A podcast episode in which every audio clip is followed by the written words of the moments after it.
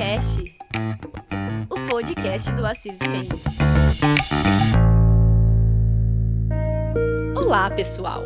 Eu sou Ana Carolina e estamos começando mais um Dadoscast. A gente sabe que o mundo da proteção de dados pessoais ainda é muito novo no Brasil. Muito diferente da realidade europeia, onde esse tipo de discussão teve origem nos meados do século XX. De todo modo, com a vigência da LGPD no final do ano passado, a sociedade brasileira começou a encarar esse assunto com um pouco mais de seriedade. Em meio a tantas incertezas, podemos dizer que a maior preocupação das empresas são as sanções administrativas previstas ali no artigo 52 da LGPD. As multas pecuniárias assustam bastante, podendo chegar até 50 milhões de reais para cada infração. Diante desse cenário, as empresas começaram a corrida de adequação à Lei Protetiva de Dados.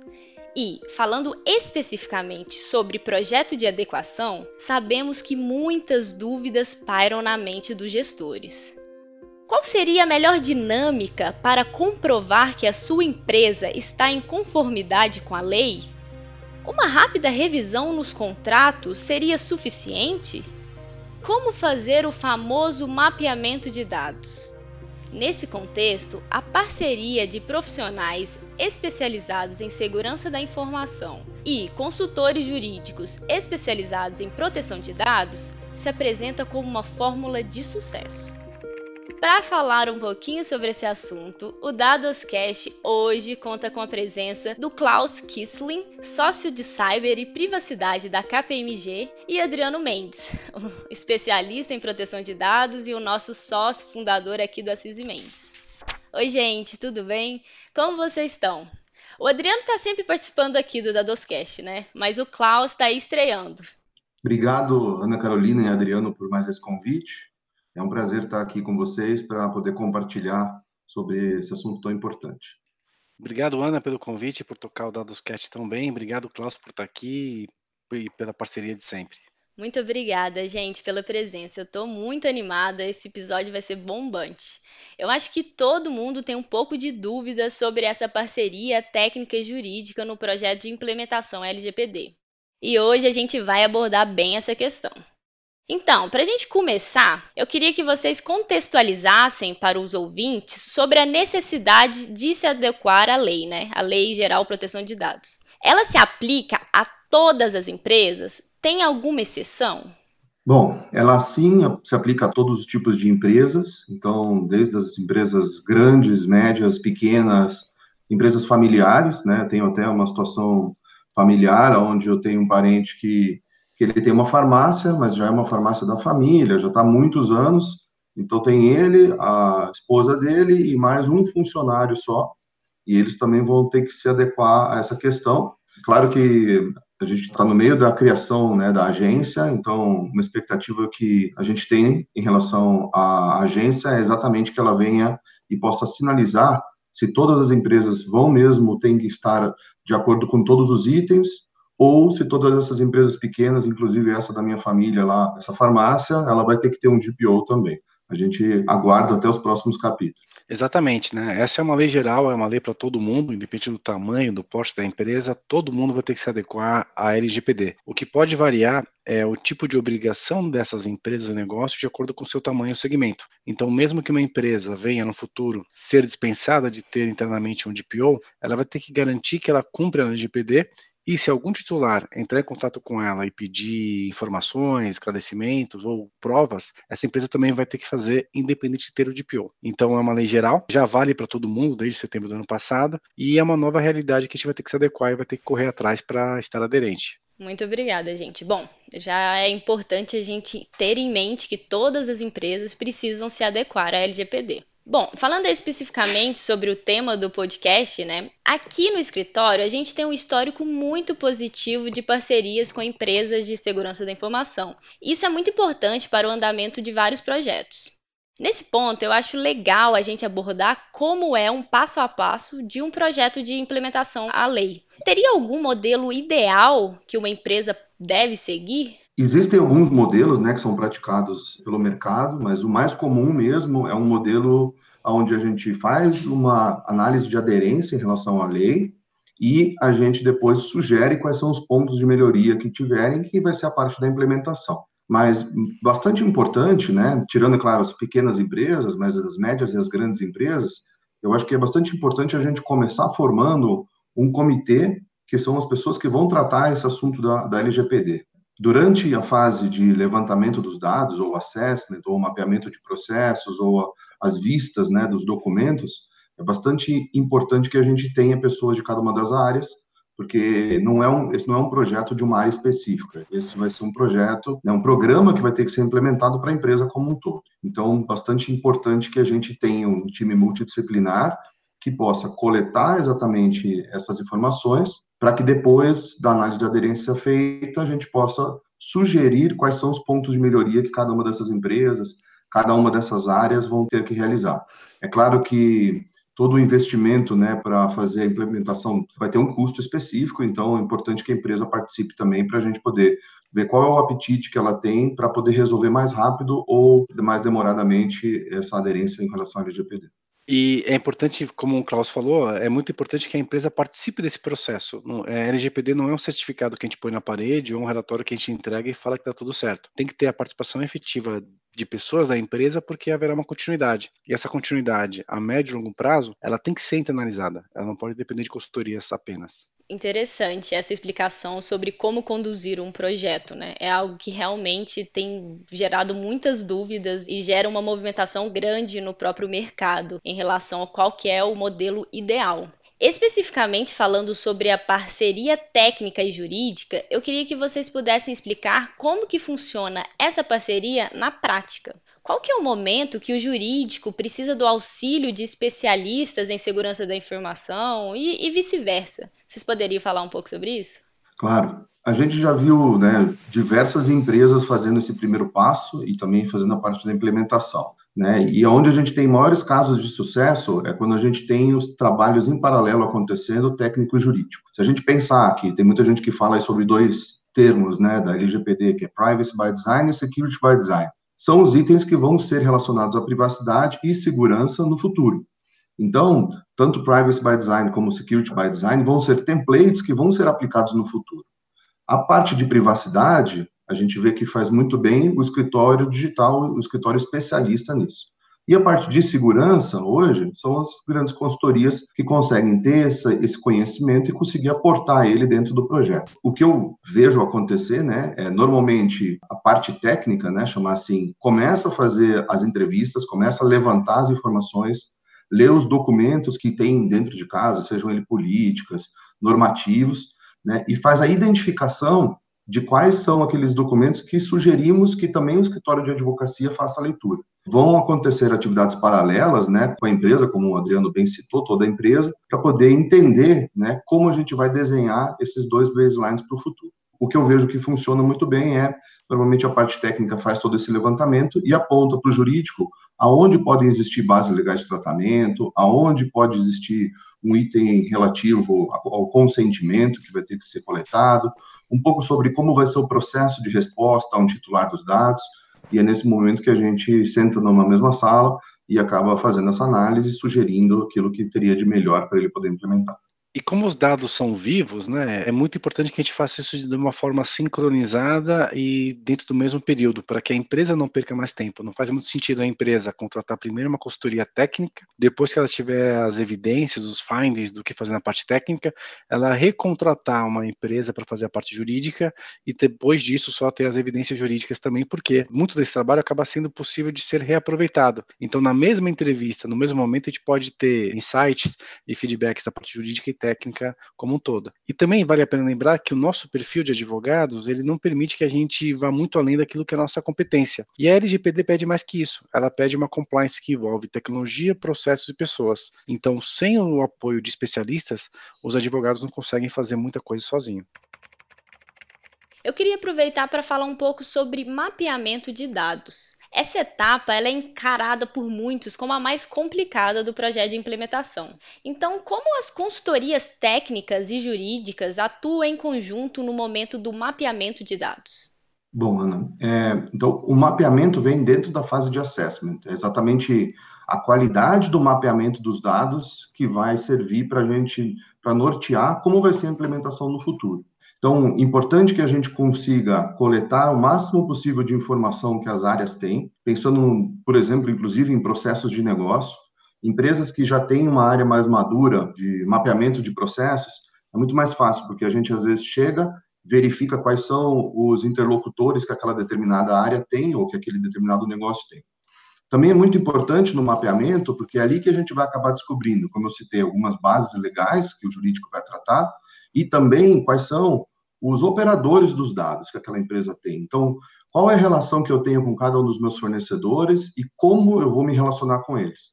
E aí, muito importante que quando a gente faz esse levantamento e aponta isso para a área jurídica, a jurídica vai poder completar com o melhor contrato, por exemplo, com cada um dos operadores, para poder incluir cláusulas que sejam correspondentes à privacidade e proteção de dados. É exatamente isso, porque não basta eu ter um contrato firmado com o fornecedor, que agora vai ser um operador. Esse contrato precisa deixar bem claro o que ele pode fazer e o que ele não pode fazer com os dados que ele está recebendo da minha empresa, que é a controladora. Então, parte do nosso trabalho, muito além das bases legais, é verificar se a relação entre os agentes de tratamento está correta e se eu não tenho passivos jurídicos que eu poderia evitar com revisões contratuais. Bom, Falando agora um pouco sobre alguns documentos que devem ser elaborados, tanto em decorrência da própria LGPD, quanto em decorrência de normas específicas de segurança da informação, a gente pode citar a política de privacidade, política de segurança da informação e cibernética, também políticas de gerenciamento de incidentes de segurança. Bom, nesse ponto da elaboração desses documentos, qual seria o papel de cada ponta dessa parceria? O jurídico ele tem competência para auxiliar na confecção de uma política relacionada à segurança da informação? E no caso dos especialistas em cibersegurança, eles podem auxiliar na elaboração de uma política de privacidade, termos de uso de sites e aplicativos? O que, vocês pensam sobre isso? Eu acho que é, é, é perfeito esse seu apontamento, né? A boa prática mostra que as políticas de segurança fazem parte lá do, da seção de segurança da informação, então, política de segurança, política de classificação da informação, política de retenção dos logs, né, ou retenção dos dados, tudo isso sim é realizado por uma empresa especializada em segurança da informação. A área jurídica tem muito valor porque ela vai conseguir apontar quais são as informações interessantes ou importantes que a gente tem que colocar dentro dessa própria política, né? E a gente também vai dar alguns insights sobre os dados ou, ou sobre como são os princípios quando a área jurídica faz a política de privacidade. Então, lembrando lá dos dois conceitos, né, tudo que é relacionado à privacidade é liderada pela prática jurídica e tudo aquilo que é de segurança e a boa prática de segurança é liderada por uma consultoria técnica. Então, Adriano, acho que se você quiser, inclusive, complementar alguns exemplos de coisas que a gente costuma colocar nas políticas, né, acho que seria legal. O mais interessante é que a gente não consegue, enquanto advogado, saber o melhor cenário, como cuidar bem do ambiente. Quem tem que fazer isso daí realmente é um time técnico. Mas o que a gente acaba ajudando é verificar se esse documento ele está inteligível do ponto de vista jurídico e se o que é necessário para a parte de forense digital também está ali. Então, o que fazer no caso de incidente? Como é que eu preservo as provas? Como é que eu não exponho a empresa? Como é que eu limito a responsabilidade? É, algumas vezes a gente acaba ajudando a, as consultorias a criarem políticas de segurança da informação e gestão de crise que atendam a LGPD, mas que também não prejudiquem o funcionamento da empresa como um todo. Né? Então a nossa função acaba sendo muito mais de uma opinião, de um revisor, do que uma pessoa que vai conseguir entrar no detalhe e evitar com que isso de fato aconteça. Muito bom, gente. Eu acho que ficou bem esclarecido essa parte, né? Outros exemplos que surgem, questionamentos em relação à implementação da LGPD internamente. Por exemplo, uma situação hipotética, onde uma grande empresa que tem muitos segmentos em sua estrutura, ela opta por fazer um projeto de adequação à lei, né, internamente, sem contratar uma consultoria externa. Nesse ponto, vocês acham que as áreas de segurança da informação, TI e jurídico conseguem tocar esse projeto? Quais que seriam as maiores dificuldades enfrentadas? Bom, acho que muitas empresas elas entendem que têm competência para poder atuar, né, com relação a uma lei como essa e com outros normativos que a gente tem de exigência no mercado. Por que, que a gente sempre recomenda, né, ter um serviço especializado, seja ele o serviço de segurança com uma grande consultoria ou um serviço especializado como um escritório digital para poder fazer esse trabalho. Porque a gente tem contato com muitas empresas, com muitas indústrias. Então a gente acaba passando por diversas situações que podem ser já um caminho aprendido para poder fazer a implementação dessa grande empresa. Então eu vejo empresas, vejo bancos que começaram a fazer o trabalho interno e de repente acabaram solicitando propostas para que a gente suportasse eles no trabalho, na sequência do trabalho, né? E porque na parte da implementação, eu já vi diversos projetos onde a gente tem, por exemplo, mais de 500 pontos de ajustes que têm que ser feitos, né? Então, são 500 gaps que a gente vai acabar apontando de aderência para a relação da LGPD. Então, às vezes a empresa acha que consegue fazer tudo sozinho, mas às vezes a experiência dos profissionais, especificamente de cada um daqueles gaps, pode colaborar muito. Como, por exemplo, se eu tiver que desenvolver junto a uma empresa um programa de gestão de vulnerabilidades, provavelmente eu vou chamar o meu time técnico de ethical hacking. Então, eu vou chamar o meu gerente especializado, vou chamar ali o meu profissional certificado, que já fez teste de invasão em muitas empresas, que fez teste de phishing, que fez conscientização específico para esse ponto. Um outro ponto super importante dentro da LGPD, por exemplo, é quando eu tiver um vazamento de dados, como eu vou conduzir essa crise? Né? Hoje, quando a gente olha a política de gestão de crises, ela está dentro de gestão de continuidade dos negócios.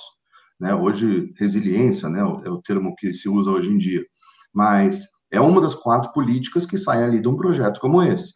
Então, ter um profissional que já passou por diversas crises, passou pela condução, sabe como escrever uma política de gestão de crises, quem tem que estar dentro desse comitê, quem não tem que estar dentro desse comitê. Então, isso também pode ser aproveitado por um profissional especializado. Então, quando a gente acaba passando né, essa relação de quais são os gaps que foram identificados, a gente acaba categorizando por esses determinados assuntos, né? Então, esse assunto específico sendo tratado por um especialista, a gente sabe que a, a chance né, de êxito vai ser muito maior. E acredito que também na, na, na própria parte jurídica, né, porque a gente viu lá no começo, quando teve o lançamento da LGPD, a gente viu muitas empresas, né, muitas empresas pequenas, inclusive, muitos escritórios de advocacia que tentaram surfar uma onda de privacidade e hoje mesmo já não prestam mais esses serviços, porque o mercado vê valor naqueles que acabam conseguindo replicar o que eu tenho ou dentro daquela indústria ou que eu tenho como capacidade. Meu ponto é, talvez as empresas consigam dar um primeiro passo, né, mas aquela área que trabalha dentro daquela empresa já está viciada, tanto com o ambiente como com os processos. Né? Ter um olhar de um time que vem de fora, tentando desafiar para poder identificar quais são os riscos, eu acho que faz mais sentido. Enquanto o Klaus falava, eu fiquei pensando aqui em várias coisas. Uma delas é que o problema de fazer isso internamente é que a empresa pode acabar se perdendo na burocracia e, tem, e sem ter benchmarks, sem saber o que, que o mercado está fazendo, ela pode preferir ter padrões muito mais elevados do que exige a lei. Né? Isso pode ser ruim para ela a longo prazo. Um outro detalhe é que muitos dos nossos clientes são filiais de empresas europeias. Então, nem as empresas que já cumprem a GDPR lá fora, aqui no Brasil, querem fazer sozinho. Por quê? Envolve compliance, envolve conformidade, envolve tempo, envolve revisão de procedimentos que dificilmente um agente interno vai conseguir perceber como obter as melhorias ou se está realmente conforme ou não. Então, acaba sendo melhor ter pelo menos o apoio de uma equipe especializada externa para verificar se aquilo que está sendo feito internamente está correto. Mas lembrando também que a LGPD é uma lei de conformidade, então não adianta depender das consultorias para fazer lição de casa como um todo. Cada empresa vai ter que se adequar e cada empresa vai ter que internalizar esse conhecimento em médio e longo prazo. Bom, para a gente encerrar, eu queria aproveitar a oportunidade para que vocês pudessem falar um pouco sobre a experiência que vocês têm em projetos de adequação à LGPD falar um pouco sobre quais seriam os pontos mais importantes e qual seria a maneira mais assertiva para implementar a LGPD uma empresa, né? Bom, acho que a gente trouxe alguns insights importantes, mas então, para a gente recapitular, muito importante ter um time multidisciplinar dentro da empresa, contar com o apoio da alta administração, porque isso vai ser um programa que vai ser implementado. Né? O Adriano citou que a LGPD vai ser viva ali dentro do cliente, então, todo dia, toda semana, a gente vai ter assuntos relacionados à LGPD então, importantíssimo, né, da gente inserir a cultura dentro da própria empresa, e aí o apoio da alta administração é extremamente valoroso nesse processo. Ter serviços especializados para poder fazer tanto levantamento, análise de gap, depois suportar na, na, questão da implementação. E aí, falando um pouco da parte técnica, do que eu vejo é Quando a gente entrega, né, se a gente conseguisse sumarizar o máximo possível todos esses gaps que a gente identifica dentro de uma empresa, eu vejo três principais categorias. E aí, para demonstrar que as categorias elas navegam na empresa como um todo, né? Então, se a gente pegasse todos, por exemplo, aqueles 500 gaps, a gente vai distribuir eles ou em mudança de processo, ah, alguma coisa está sendo feita de uma forma e eu preciso mudar isso.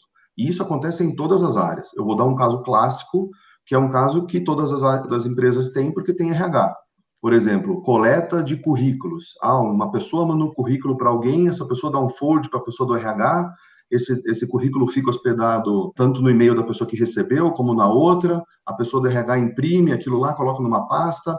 Então, assim, a forma né, da gente fazer a coleta correta de todos os currículos é uma coisa que vai ter que ser ajustada.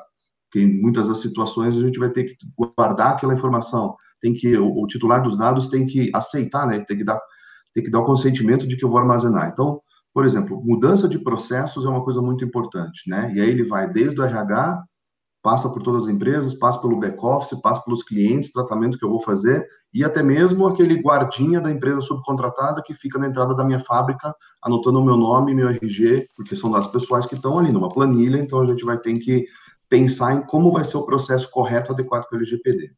O segundo ponto, que a gente até bateu aqui falando de políticas, né, é a parte de governança. Então, a gente vai ter que ter uma governança para LGPD. E aí, dentro da governança, a gente tem a definição de quem é o meu encarregado, como, como ele vai funcionar, aonde ele vai ser posicionado, né? Se ele é um advogado, o DPO, né? Classificação e a nomeação do meu DPO. Então, ali a gente vai ter que saber aonde esse DPO ele vai estar alocado dentro da empresa, quem são os, as pessoas que vão estar trabalhando dentro desse programa. Também passa pela parte de documentações, como política de segurança, a política de privacidade, os programas, né? Programa de gestão de continuidade, programa de gestão de vulnerabilidade, todos esses são os mais importantes. E por último, a última categoria seriam incrementos de tecnologia, ferramentas que vão ajudar, né? Ferramenta portal de privacidade. Hoje a gente vê muito assunto com os clientes. Então é um portal que vai ajudar a empresa a gerir a parte da LGPD, onde os meus dados estão ali dentro, onde o meu titular pode ir ali verificar quais são os consentimentos. Outro ponto importante é o dado, né? Então, o dado que está em trânsito e o dado que está hospedado. Como eu posso proteger? Então, com soluções de criptografia, mascaramento, tokenização, essa parte eu posso fazer. E também a gente vê tecnologias para a proteção das pessoas.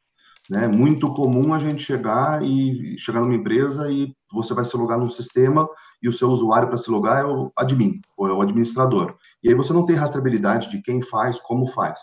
Então, existem algumas soluções hoje, pensando na proteção de pessoas, como, por exemplo, um cofre de senha, que eu consigo pegar o usuário normal, elevar o privilégio dele, ele vá fazer aquela atividade administrativa que ele precisa fazer, mas a sessão dele é gravada. Então, eu consigo ter rastreabilidade sobre o que, que foi que aquele profissional nominal que teve o seu acesso com privilégio elevado durante aquele período foi realizar dentro daquela atividade administrativa. Então, acho que esses são os pontos importantes que a gente tem e esses são os três principais desdobramentos que acabam saindo dentro de um projeto de LGPD. E fora isso, também o conhecimento de onde a empresa tem dados pessoais e como ela está madura nesse ponto também. Né? Muitas vezes a gente acaba percebendo que a empresa, depois de fazer os assessments, ela passa a ter um carinho maior com as informações e consegue com isso até evitar retrabalhos ou centralizar a coleta de dados em pontos específicos. Perfeito, gente. Muito obrigada. Eu acho que deu para entender muito bem sobre esse assunto, sobre essa parceria, sobre esse passo a passo, essas metodologias no projeto de implementação à LGPD. Eu quero agradecer muito vocês, primeiramente ao nosso estreante, o Klaus. Muito obrigada pela sua participação, por ter topado esse convite. O Assis Mendes está muito grato mesmo por você ter aceitado. E claro, ao nosso sócio fundador e querido colega, o Adriano Mendes, que está sempre aqui. O Dados Cash agradece demais a presença de vocês. Espero que possamos nos encontrar mais vezes por aqui, gente. Valeu, viu? Obrigado, Ana Carolina. Obrigado, Adriano. É um prazer falar desse tema novamente e obrigado pela parceria aí de sempre. A gente que agradece. Até a próxima. O Dadoscast é um projeto do Assis e Mendes Sociedade de Advogados e tem como objetivo trazer informação e debater assuntos de direito digital, tecnologia e proteção de dados. Não deixe de nos seguir aqui no Spotify e acompanhar os nossos próximos episódios. Até mais!